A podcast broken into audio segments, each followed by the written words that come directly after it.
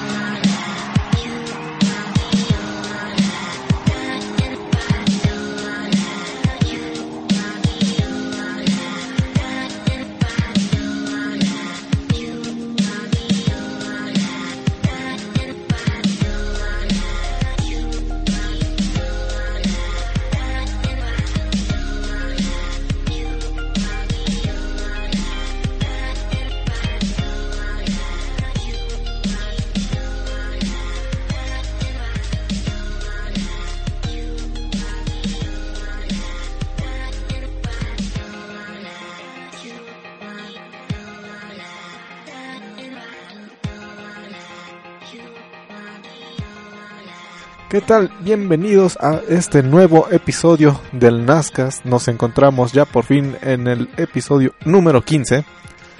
Un muy buen número, superamos el 13 de la mala suerte. Y pues como todas las semanas se encuentra su anfitrión Rafael Hernández. y el AMLOSA. Bueno, es un gusto estar de nuevo con ustedes. Como verán ya hemos cambiado de imagen del podcast. Bueno, y también de la página y también cambiamos la eh, la portada de la página del Facebook. Ahí denle manita arriba si les gustó. Compártanlo también si les gustó. Así que bueno, ya para pasar ahora sí a nuestro formato tradicional. ¿Cómo te fue en esta semana, Sel? Bien, bien. Ela. Aquí, pues revisando un poco acerca de los vehículos eléctricos. Esta vez me voy más hacia, hacia los eléctricos. Ya ves que tenemos muchos problemas de tráfico, no nada más en la Ciudad de México. Sí, ahorita en todos lados. Eh, bueno, hay una compañía china llamada NIO que, que se ve que viene con todo. Y lo que me llamó, digamos, la atención de esto fue que fue que nombraron a, a, a una mujer como CEO. Ya ves que en el mundo de la tecnología pues está prácticamente dominado por hombres. Y bueno, me, digamos que esto no es lo sorprendente, sino lo sorprendente quién es, es la mujer. Yo, la verdad no la conocía, se llama Padma Warrior. No sé si así se pronuncia, pero, pero es lo que me imagino que así se pronuncia. Y, bueno, investigando un poco acerca de ella, resulta que ha, ha trabajado para Motorola, Motorola en, su, su departamento de semiconductores, ha sido eh, Chief Technology Chief Technology Officer de Cisco nada más, y bueno, ahorita está como CEO de esa compañía de vehículos eléctricos, casi nada. Casi nada. Compañías desconocidas. No sabemos qué hagan. Exactamente. en fin, ¿y tú? ¿Qué tal? Esta semana, pues bueno, muchísimo trabajo, entre comillas, porque entre sí trabajé y no trabajé. Porque, bueno, se le dio por mi computadora morir uno de los programas que utilizo, entonces meter los tickets al servicio de IT y pues no, nomás no jaló. Ahí este fue un, pro- un problema algo interesante ya que también los de soporte técnico no, no pudieron dar con el con la causa raíz. Y pues bueno ya ahorita ya es este un- una revisión por parte de o más bien formatearlo para dar para restituir el sistema operativo. Y si no queda eso pues a lo mejor ya es un problema de hardware. Y bueno por qué lo comento aparte de que esa fue mi semana lo curioso es este cómo puede llegar a afectarte un pequeño problema, eh, inclusive en sectores de memoria. Por ejemplo, cuando te falla una memoria RAM, la tarjeta de video, inclusive a veces el disco duro, te da el clásico pantallazo azul en, en Windows. No sé si alguna vez te haya pasado, Sal. Desgraciadamente no. Especialmente cuando instalas programas raros, ¿no? No, bueno, a mí me ha pasado así. Afortunadamente nunca en una presentación importante, pero, pero sí cuando instalo cosas. sí, y pues bueno, así es. Está curioso porque pues es un programa que en teoría no no le pasa nada. Pero pues bueno, ahí murió y pues bueno, ahora sí que para los interesados en la computación, pues es un error de segmento, así lo marca. Entonces, pues lo más probable es que sean errores en el volcado de memoria que no está accediendo bien a algún puntero o ya de plano murió alguna parte de la memoria RAM. ¿Solo sucedió así o estaba sobrecargada? ¿Muchas tareas? Pues no sé, realmente un- de un día para otro murió. Sí estaba trabajando con modelos pesados y tenía varios abiertos, sin embargo pues ya también ya lo había hecho antes, así que no sé, no sé qué pasó. Pero lo curioso es que n- ninguna de las otras funciones no de la computadora normalmente pues no no falló. Solamente ese programa en específico. Pues qué raro. Sí, la verdad es que estuvo muy raro. Y ahí es donde sale el, el power de quién sabe dónde para aprender nuevos programas. Así que bueno. Pero pues bueno, eso ha sido todo por mi semana. Eh, vamos hacia la frase de la semana. Esta semana tenemos una frase por parte de Donald Knuth. Espero que así se pronuncie. Y dice, Computers are good at following instructions, but not at reading your mind. O las computadoras son buenas siguiendo las instrucciones, pero no leyendo tu mente. ¿Qué tal? ¿Qué te parece esa frase? Na- nada más que escriba la realidad. Le puedes dar a la computadora, bueno, le puedes dar a la computadora la instrucción de que imprima, pero si no das enter, puedes estar no sé, 20 años ahí esperando.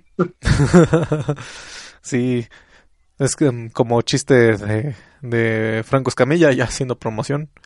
No sé si has visto un chiste que dice que los hombres somos como las computadoras. Si no les dices cuándo, nomás no lo hacemos. Está- Pues yo creo que sí. Sin embargo, pues ya con el advenimiento de, de los sistemas de inteligencia artificial, pues a lo mejor y se pueda cambiar ese, ese paradigma.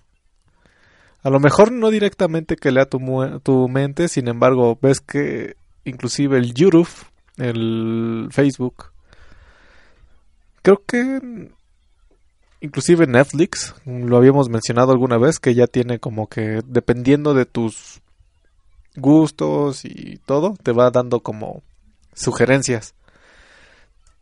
Entonces, pues a lo mejor no lee tu mente como tal, sin embargo, pues ya... Te ayuda. ya ayuda bastante. Entonces es, es muy bueno. Sin embargo, pues ahí puede quedar, como dices, 20 años hasta que no le des enter.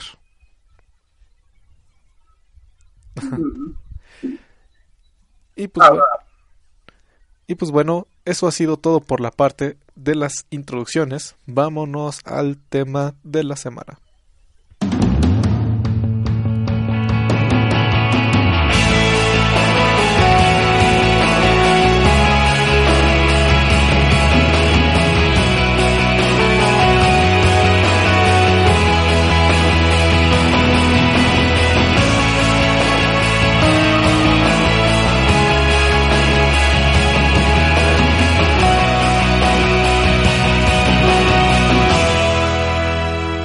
¿Qué tal? Ya estamos de vuelta y estamos con el tema de la semana.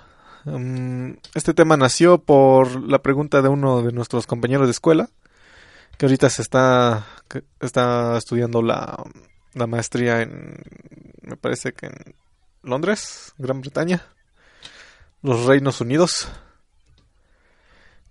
Y pues preguntaba uh, qué software de mm, elemento finito recomendaba para el estudio de materiales compuestos y pues bueno, ese va a ser nuestro tema que van a ser los materiales compuestos. Y pues bueno, para empezar con este tema, ¿qué nos podrías dar una definición, Asael, de qué son estos? Claro que. Un material compuesto, pues es cualquier material que se compone de al menos dos constituyentes. Uno se le llama fibra y otro se le llama matriz.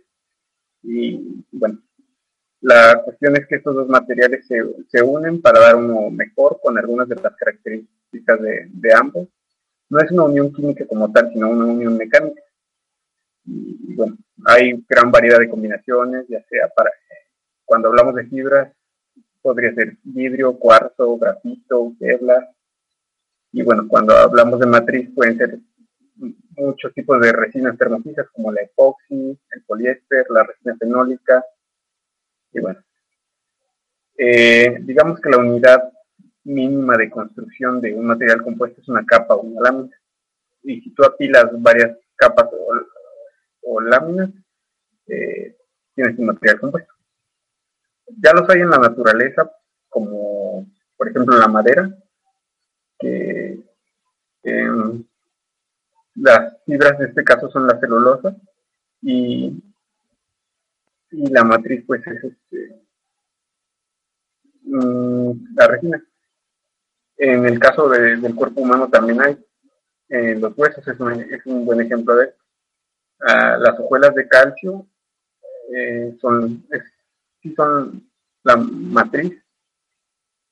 No, perdón la matriz es el colágeno y, las hojuelas de calcio son eh, el refuerzo.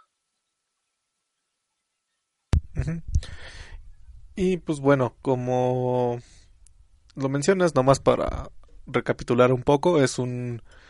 Se dice compuesto porque justamente se encuentra constituido de dos, de dos componentes que son la fibra y la matriz. Y pues pasando un poco hacia lo que es la sección de historia, bien mencionabas hace un instante que pues, ya existen en la naturaleza. Sin embargo, sus aplicaciones pues, datan desde hace muchísimo año, donde, por ejemplo, se remontan hasta los 3400 antes de, antes de Cristo, justamente, con los antiguos, este, la antigua Mesopotamia, y justamente pues unían distintas capas de madera por medio de componentes gomosos o en este caso como sería resistol en nuestro mundo moderno, quién sabe qué utilizaban en ese entonces. Y pues creaban lo que era ¿cómo se llama la la madera que está el aglomerado? de cierta forma. Y pues entonces sí se remonta desde hace muchísimo tiempo este tipo de materiales. Por ejemplo, pasando un poco, unos pocos miles de años después, que fueron los egiptos con una cosa similar al cartón.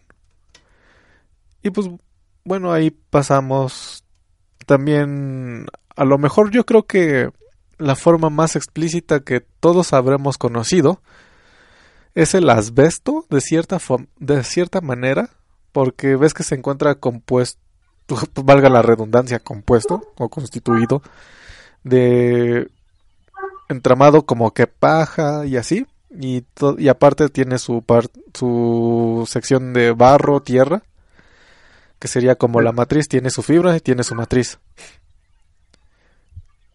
No sé si todavía en tu tierra Sael llegaste a verlos casas así. No, sí, sí las hay. Efectivamente se, ve la, diferencia entre las partes. Entonces, es como, como tal, ya hay muchísimo tiempo desde que existe eso y justamente en la naturaleza ya se encontraba. Y pues bueno, pasando mil años 1200, pues con los mongoles que inventaron los primeros bowls o bueno, los primeros arcos de madera, hueso, tendones y bambú. Por ejemplo, aquí es muy interesante lo del bambú, porque en varias construcciones se utiliza justamente la el bambú para hacer este reducciones de peso. Como es un elemento muy resistente o un material muy resistente, pues sí, el bambú tiene mucha, mucha aplicación últimamente. De ahí pasamos hacia los años de 1800, donde en 1870 a 1890, pues ocurre lo que es la química en la parte de la polimerización. Entonces ahí es donde ya se pueden tener las resinas sintéticas. En los años 1900 pues ya empiezan los plásticos como el vinilo, el poliestireno, el poliestireno, el poliéster. Entonces ahí ya empieza como que una nueva era en la parte de los de los compuestos. Y pues ya de ahí, este, ¿cuál sería otro importante? Sería la parte de la fibra de carbón, que en este caso, pues nos mencionan que está entre 1960, donde se empiezan a poner las primeras invenciones de fibra de carbón.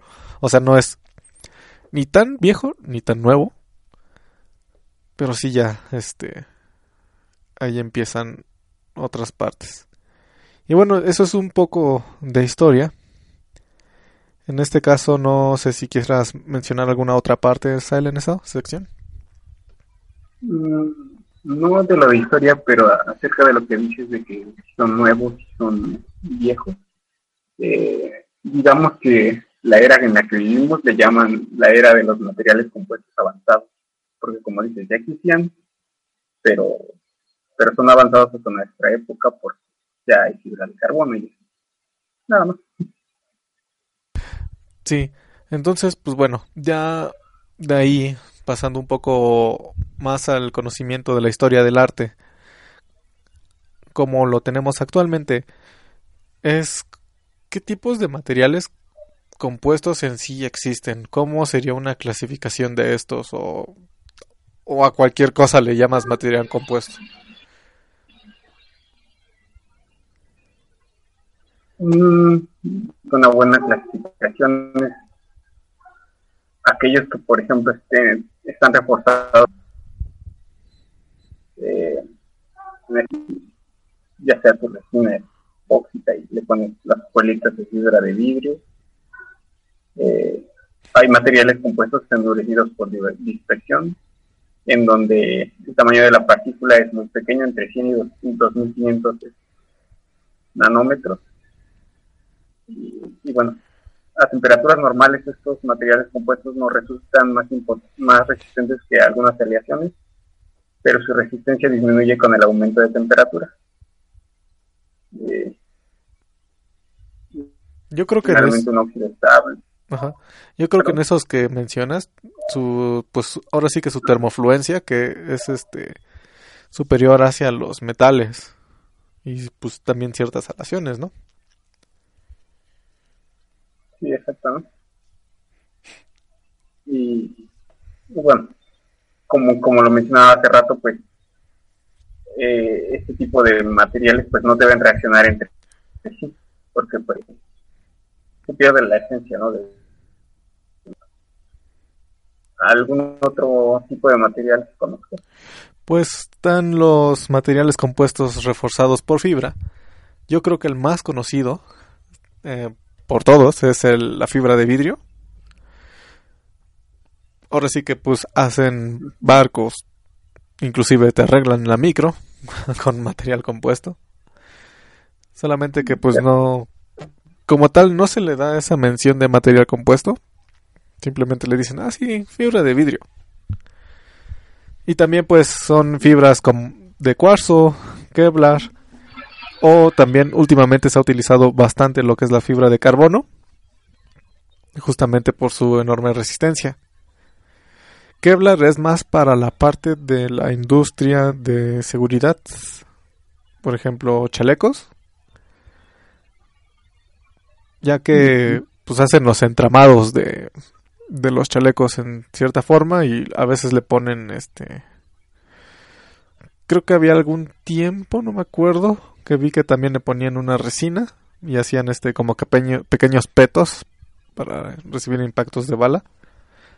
Pero pues bueno esos son de esa forma. Y algún otro material ahí que conozcas Los materiales compuestos estructurales, eh, estos, digamos que su representación más común es la de las, las geometrías de tipo sándwich, es decir, eh, tienes dos láminas y en medio, en medio tienes un material muy, muy liviano, ya sea algo parecido a una esponja o, alguna geometría, ya sea como un honeycomb, que te ayude a, a soportar esfuerzo. Eh, no sé si qué más quieras agregar de? Pues a lo mejor hablando ya un poco más desde la parte técnica, mm, como mencionabas hace un instante, pues principalmente en material compuesto se utiliza en placas delgadas o justamente, sí, se aplica la teoría de placa delgada que sería no más de, no me acuerdo, creo que de 3 milímetros.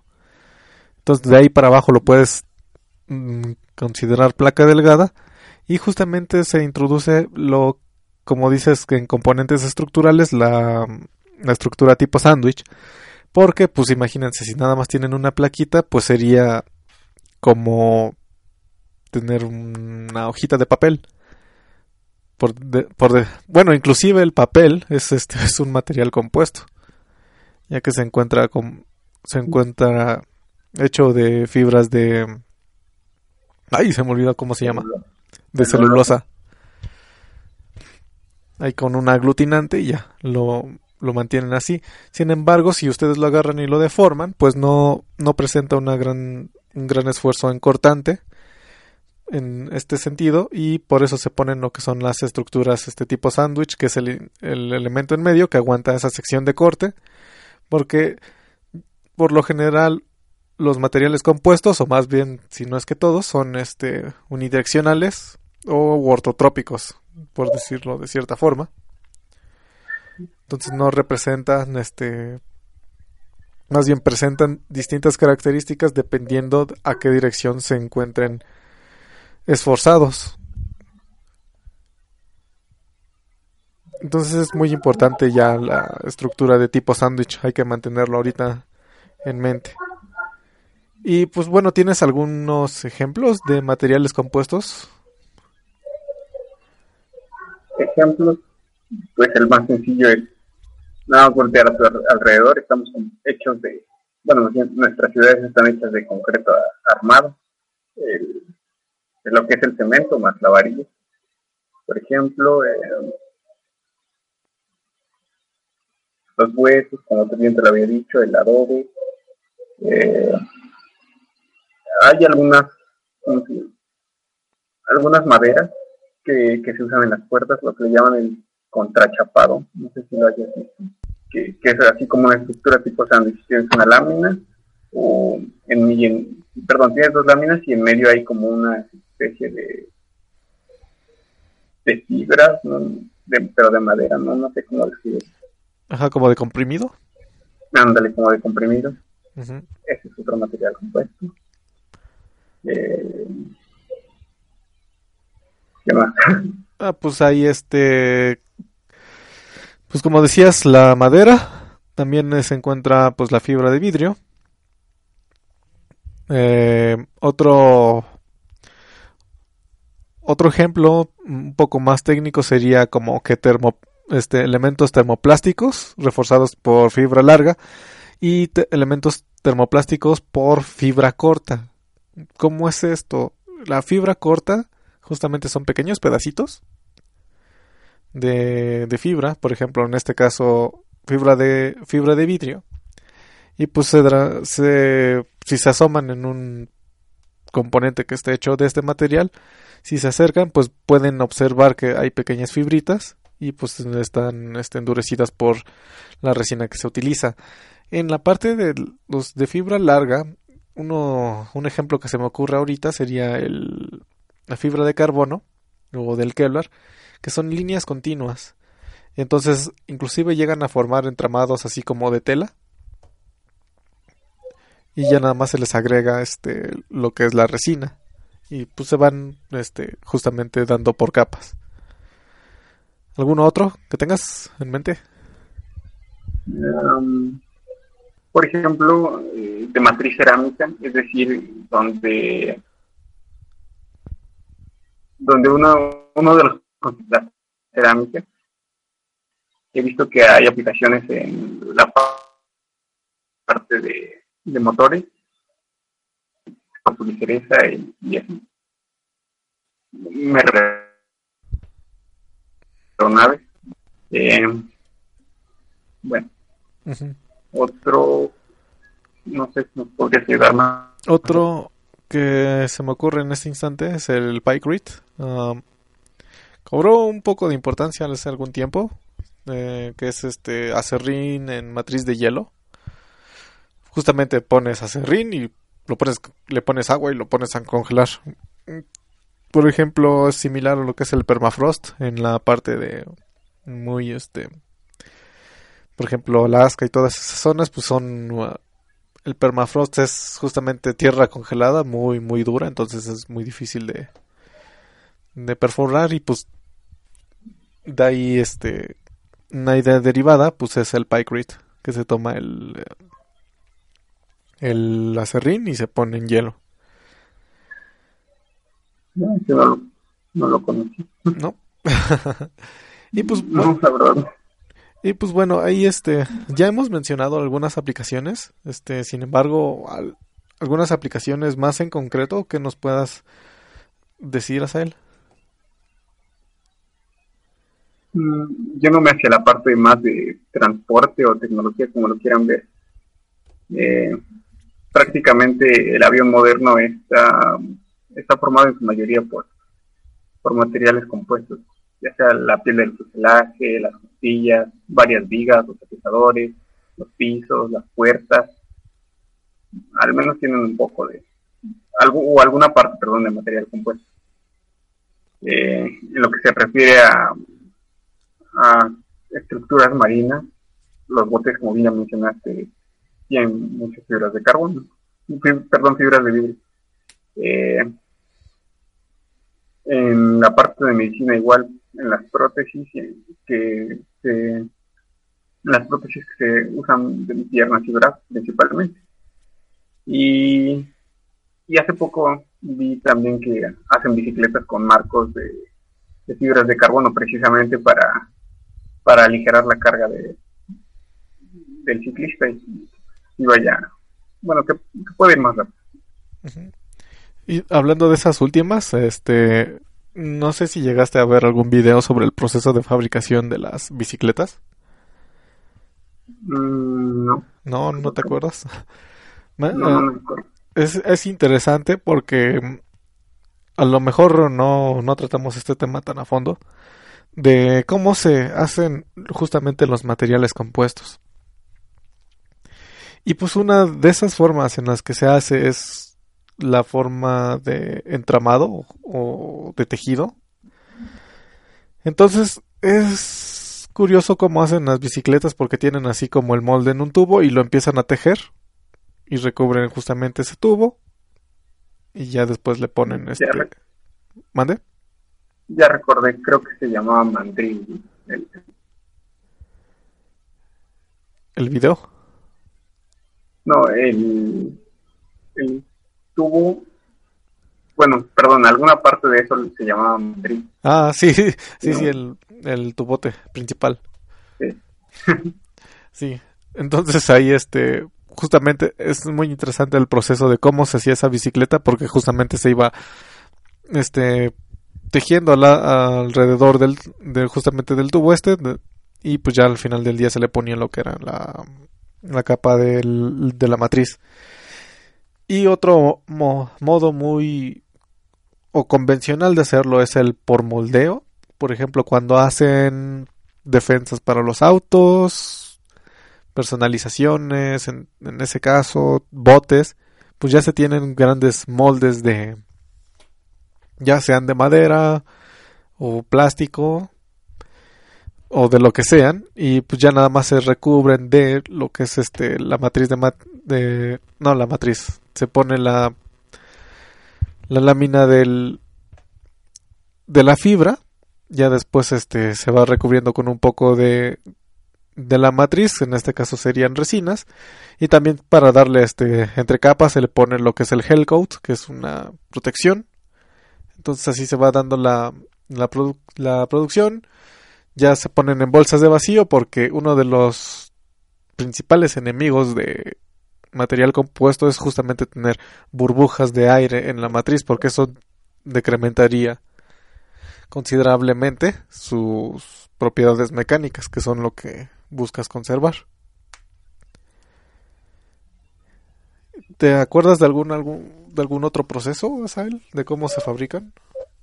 Em, recuerdo que hay uno que involucra la autoclave, si no me recuerdo, así como bien lo mencionas tú. Eh,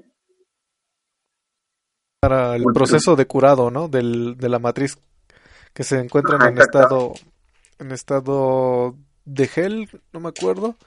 Ya de ahí lo llevan a una temperatura donde ya este alcanza su límite y cuando se enfría se vuelve este se vuelve sólido.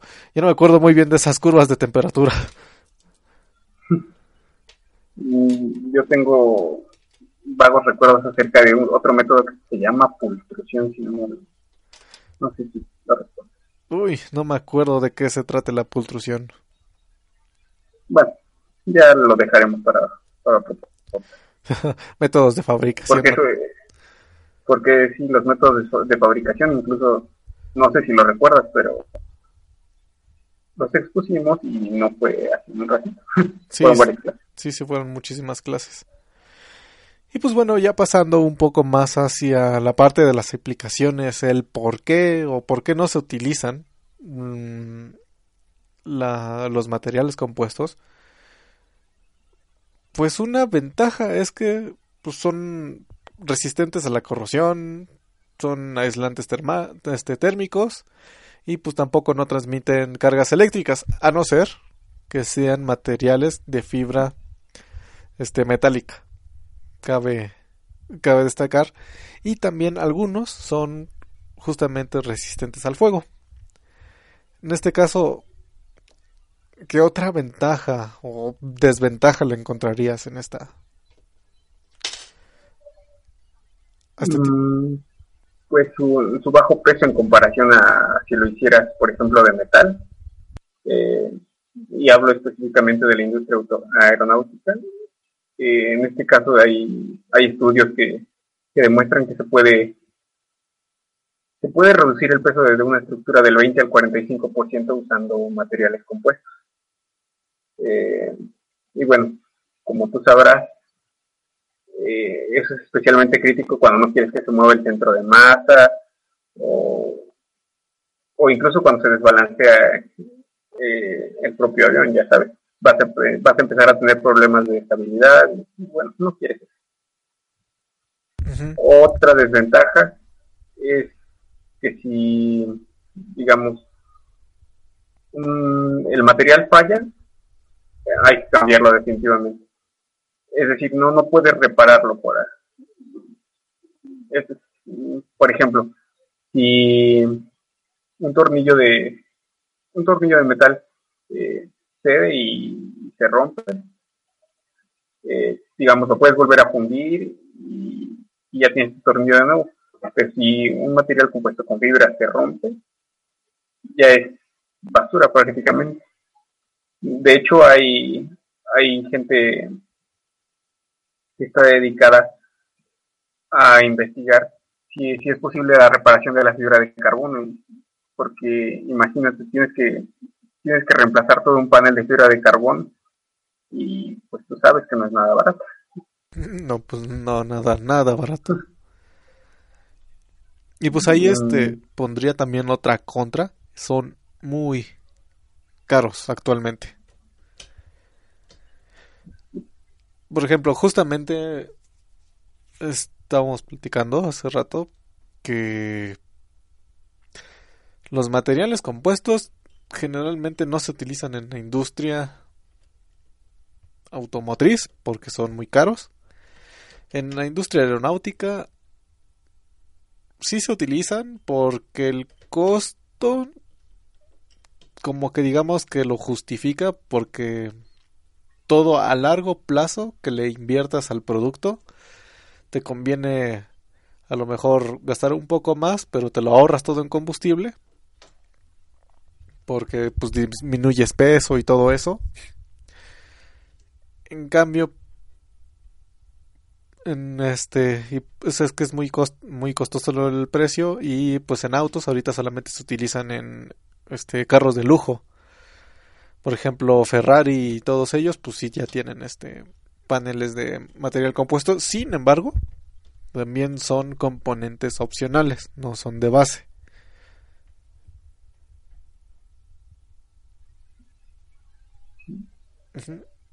Y bueno, ¿alguna otra ventaja o desventaja? Mm.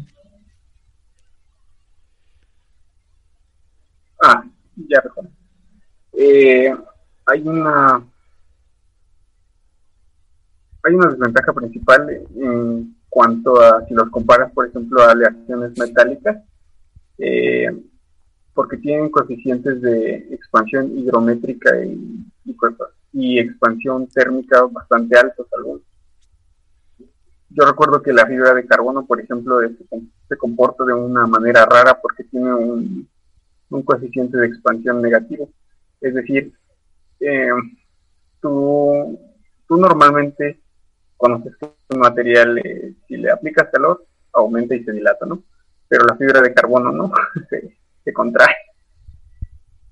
Esa, es un, esa yo considero que es una desventaja que sí hay que tomar en cuenta la, a la hora de diseñar o, o crear una pieza en, en, en este tipo de material.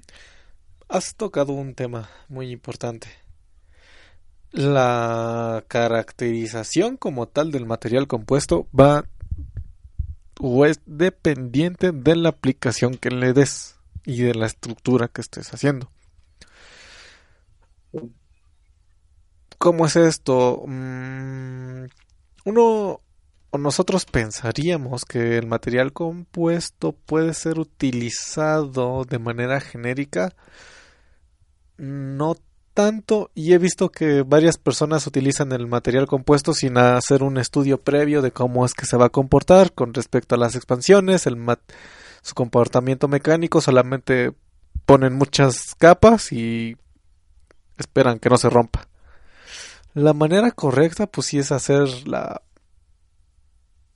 el cálculo teórico del elemento lámina, y ya después de ahí lo pasas a estructura, porque no sé si recordarás a él que justamente el estudio pues es, es este hay muchísimas conversiones entre entre planos coordenados porque justamente como tienes la orientación de las fibras, te empieza a meter ruido en tu análisis. No son materiales este, isotrópicos que tienen el mismo comportamiento en todas las direcciones, sino tienen este son ortotrópicos o inclusive anisotrópicos, que significa que tienen este comportamientos en ciertos ejes similares o en el caso de los anisotrópicos que su comportamiento dependiendo del eje es diferente. Entonces, la manera correcta es estudiarlo desde lámina y, y pasar a estructura.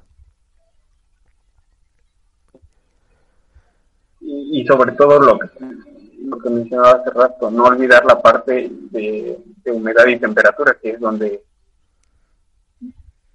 ¿Qué es lo que menos toman en cuenta? Ay, ay, ¿Te acuerdas que fuimos una vez a lo que fue el Cimevant? Y habían unos chicos que estaban haciendo un estudio o querían hacer un UAB que monitoreara este, ¿El volcán, y, y estaba hecho de material compuesto y nosotros nos quedamos así de ¿qué? ¿Cómo? ¿Por qué? ¿Cómo es que hacen eso? O sea, no, no es que fuera mala la idea, sin embargo, pues era un, pequeño, me recuerdo, helicópterito, y pues las cenizas se interponen los perfiles aerodinámicos, y aparte temperaturas y humedad, que justamente es las grandes variables del material compuesto. a mí se me hace que es como que, que todos escuchan perdón, que uno dice, yo lo voy a hacer de material compuesto y ahora sí todos queremos hacerlo de material compuesto, aunque en realidad ni siquiera es necesario. Ajá. Es como, uh, estaba hablando una, alguna vez con unos compañeros y es como la moda, espero que no le pegue ahorita a nadie ningún sentimiento, disculpen la crítica, de, por ejemplo, cuando dicen, es que me hice gluten free. Y así de... ¿Sabes qué es lo que significa que es el gluten? Es para personas que no pueden procesarlo. Así tú no tienes por qué estar comiendo ese tipo de cosas si sí lo puedes procesar. No significa que te hagas más sano. Significa que en realidad estabas enfermo y estás tomando esa cosa como medicina. Bueno, no como medicina, simplemente para que lleves una vida normal, así de algo extraño. Sin embargo, es como que sí la tendencia, como ahorita mencionas, que dicen, ah, pues lo vamos a hacer de material compuesto. Y a, lo mejor al final del día su aplicación no debía haber sido con, con ese tipo de materiales. Ah, pues, yendo hacia ese mismo lugar, también espero no herir susceptibilidades, pero lo mismo pasa con los drones. Hay veces en que yo considero que no es necesario que se monte la tecnología sobre un, un aparatito que vuela. Ya no sé si, sabes a lo que me refiero. sí, pues sí, no. A veces no es necesario, pero. Sí, es, es, es una tendencia, es este, y pues justamente son innovadores porque le dan una aplicación distinta y creas un revenue, o sea, ganas de eso. Sin embargo, el problema de la innovación del concepto como tal es que no necesariamente es algo muy efectivo, sino simplemente es algo distinto que te cumple una necesidad que a lo mejor nunca tuviste, pero tuviste dinero. Entonces es muy rara la definición de, de innovación, yéndonos como que al concepto así no procesado. Ya procesándolo un poco más y tiene un poco más de, de, de idea ahí que sí tiene que cumplir con algunos requisitos y todo eso. Sin embargo, también utilizamos la palabra a la ligera así de, ah, sí, fueron innovadores porque ganaron este millones de pesos y así de, tu invento es comer comida china con un palillo. Así de, eso no tiene nada de efectivo.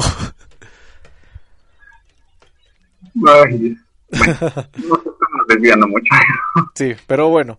Entonces, ya pasando hacia la parte de la aplicación como tal, dura y derecha, es que industria realmente es la que lo utiliza más actualmente? Sean barcos, automotriz, eh, construcción o aeronáutica. Aeronáutica, definitivamente. Como ya lo habíamos mencionado, prácticamente en todo avión moderno tiene que haber, no sé, un porcentaje, yo creo que arriba del 20% que es, que es material compuesto. Coincido, coincido. Más o menos. Por ejemplo, los radomos, que son las naricitas de los aviones, por lo general están hechos de material compuesto. es un buen Y bueno, eh, hay una gran aplicación, a, o sea, aplicación a gran escala, por decirlo así, de, oh, sí, ahora todos podemos hacer con material compuesto, o no, es tanto ese. Mm, yo creo que no, yo creo que, seguimos como con lo que decíamos hace rato, que solamente es la tendencia de, ah, sí, vamos a usar material compuesto porque todos quieren usarlo, ya. bueno, no sé qué opinas. Sí, realmente no lo veo cerca el uso. Tampoco creo que en automotriz. Aunque la gran manera de operar de las automotrices es que como ellos pueden comprar, comprar en grandes volúmenes las cosas, disminuyen mucho, mucho el precio porque empiezan a ver más demanda y bueno, entonces empiezan a disminuir los precios. Es muy curioso. Y sin embargo, en la industria de la aviación, pues son este a lo mejor nada más haces dos o tres aviones al año. Entonces, es son dos mentalidades distintas y sin embargo no creo que haya un futuro con televisiones de material compuesto cercano. Bueno, no digas, no digas eso porque te van a escuchar y van a querer hacerlo. Ojalá me oigan y disminuyan el precio del material. Sin embargo, no, no lo veo tan cercano. Mm, en este punto, hoy, hoy 2017, no lo veo tan, tan cercano. A lo mejor en algunos meses y espero que me den la vuelta y así de, muy bien.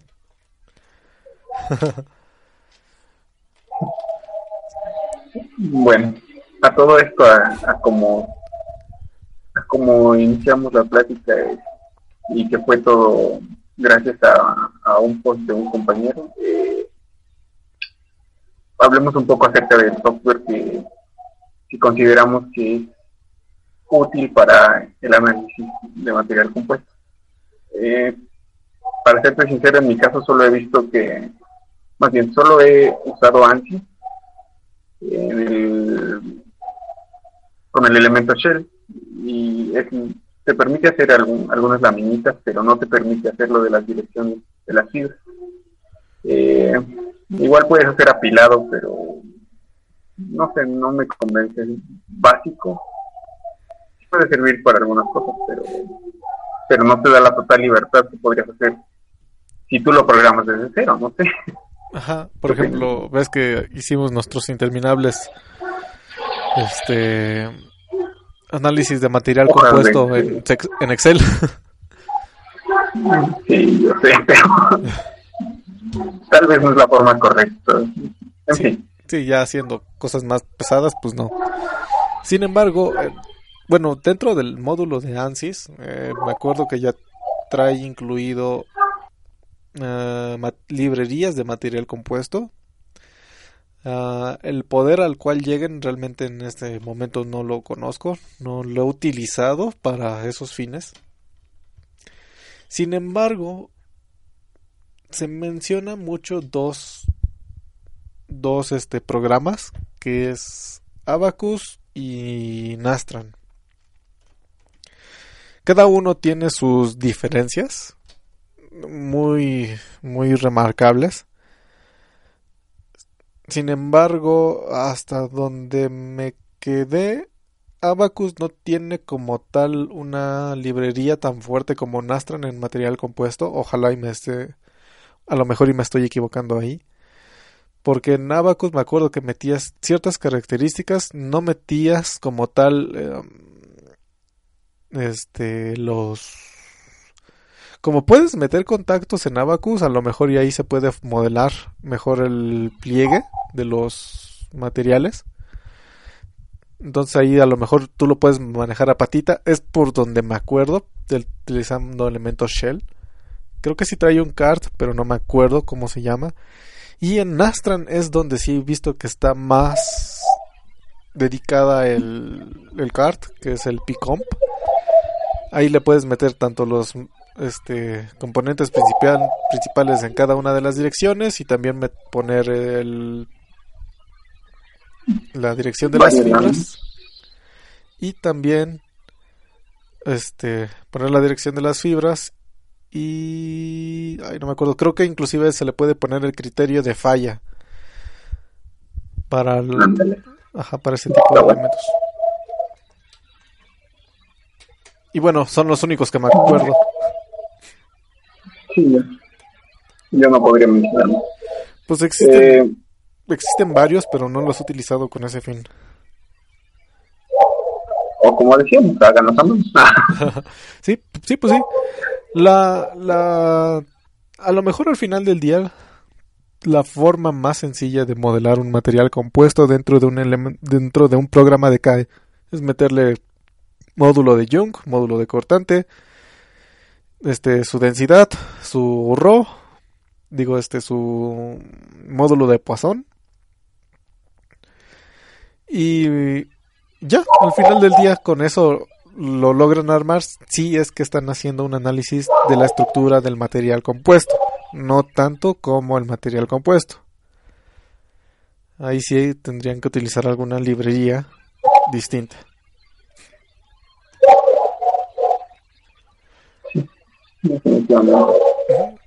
Y pues bueno, eh, algo más por la parte del tema de esta semana, Sael. Mm, pues no, creo que ya cubrimos todo. Bueno, esto ha sido todo por la parte del tema de la semana. Ojalá les haya agradado y también les haya resultado interesante justamente sobre los materiales compuestos. Vámonos hacia la sección de despedidas.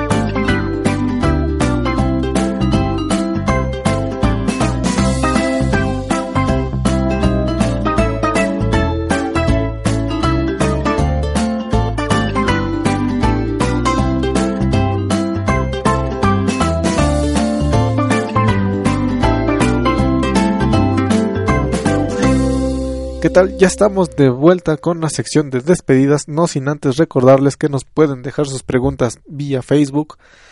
Ah, nos hace falta sacar el post de las preguntas, esperemos que ya lo podamos retomar en pie ahora sí esta semana. Hemos estado trabajando en varias cosas y se nos ha ido un poco.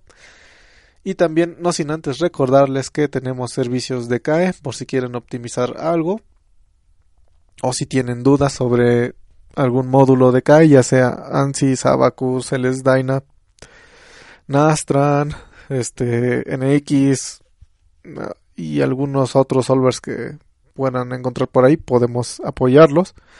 También este, si tienen para los estudiantes que no tienen tanto poder de cómputo, pues pueden contactarnos, contactarnos y ya ahí vemos cómo les ayudamos, ya sea prestando poder de cómputo o simplificando un poco más el problema. También revisiones de tesis y escritos. Recuerden este que podemos ver la parte del, del estilo, cómo se presenta, la coherencia, todo eso. Ya de ahí en fuera el contenido técnico, pues sí es de ustedes.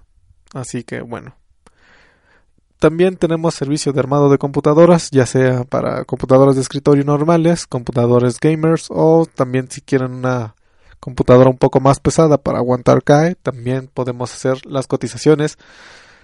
Y pues bueno, recordando solamente dónde nos pueden contactar es en por parte de Facebook, que es este Simulation NAS, o también pueden enviarnos un correo a connection.nas.gmail.com ahí con todas sus dudas y con mucho gusto los vamos a atender. Próximamente también estamos abriendo lo que es un curso para este elemento elemento finito, que es este curso básico utilizando NX.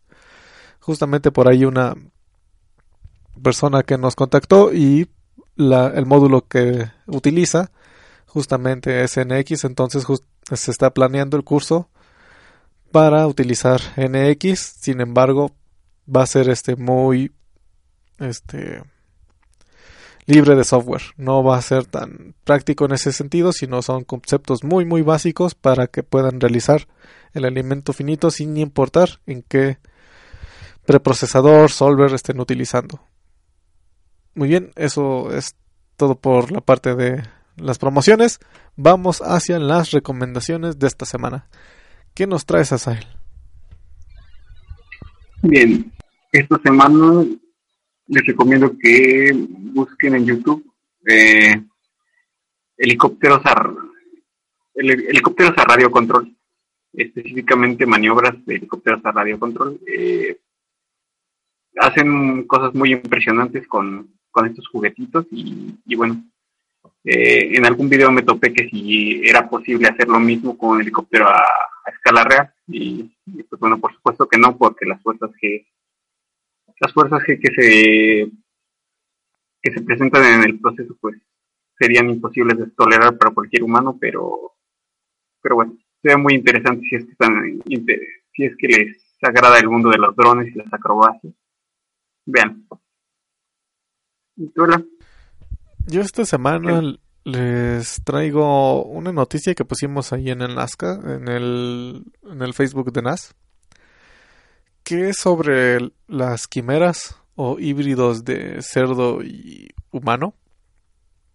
Entra a un, a un muy buen debate porque justamente lo que se hizo es que juntaron células de humano y de, de porcino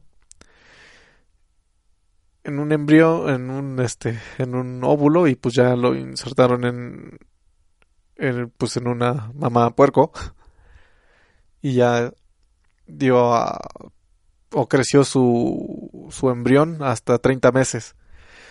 Esta noticia es muy interesante porque justamente pone en pie de la discusión de qué tan ético es hacer este tipo de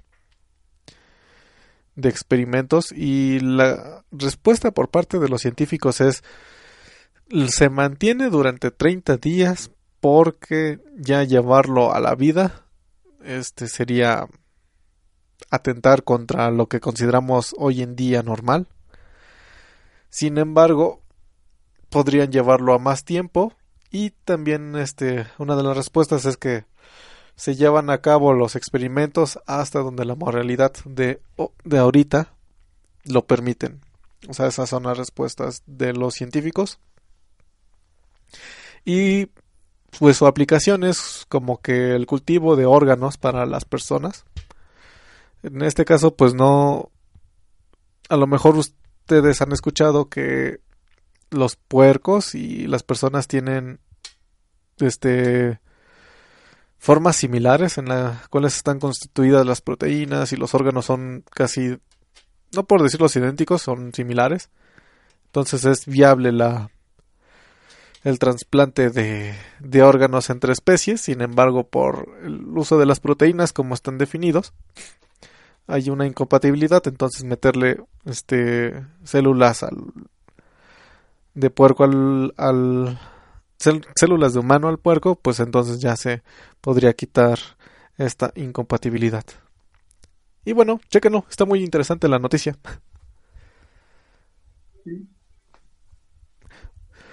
Y bueno, este, algo más por esta semana, Sal. Recomiéndenos a sus amigos. Sí. Ah, bueno, pues entonces eso ha sido todo por la semana. No sin, no sin antes recordarles que el podcast se encuentra en iBox y también en iTunes. Nada más búsquenos como en Lastcast. Ahí pueden este, buscarnos. Y también este, nuestro Facebook es Simulation NAS. Y también por último, nuestro correo electrónico es connection.nas.gmail.com. Envíenos todas sus dudas por ahí. Nos vemos en un siguiente episodio. Hasta luego. Hasta luego.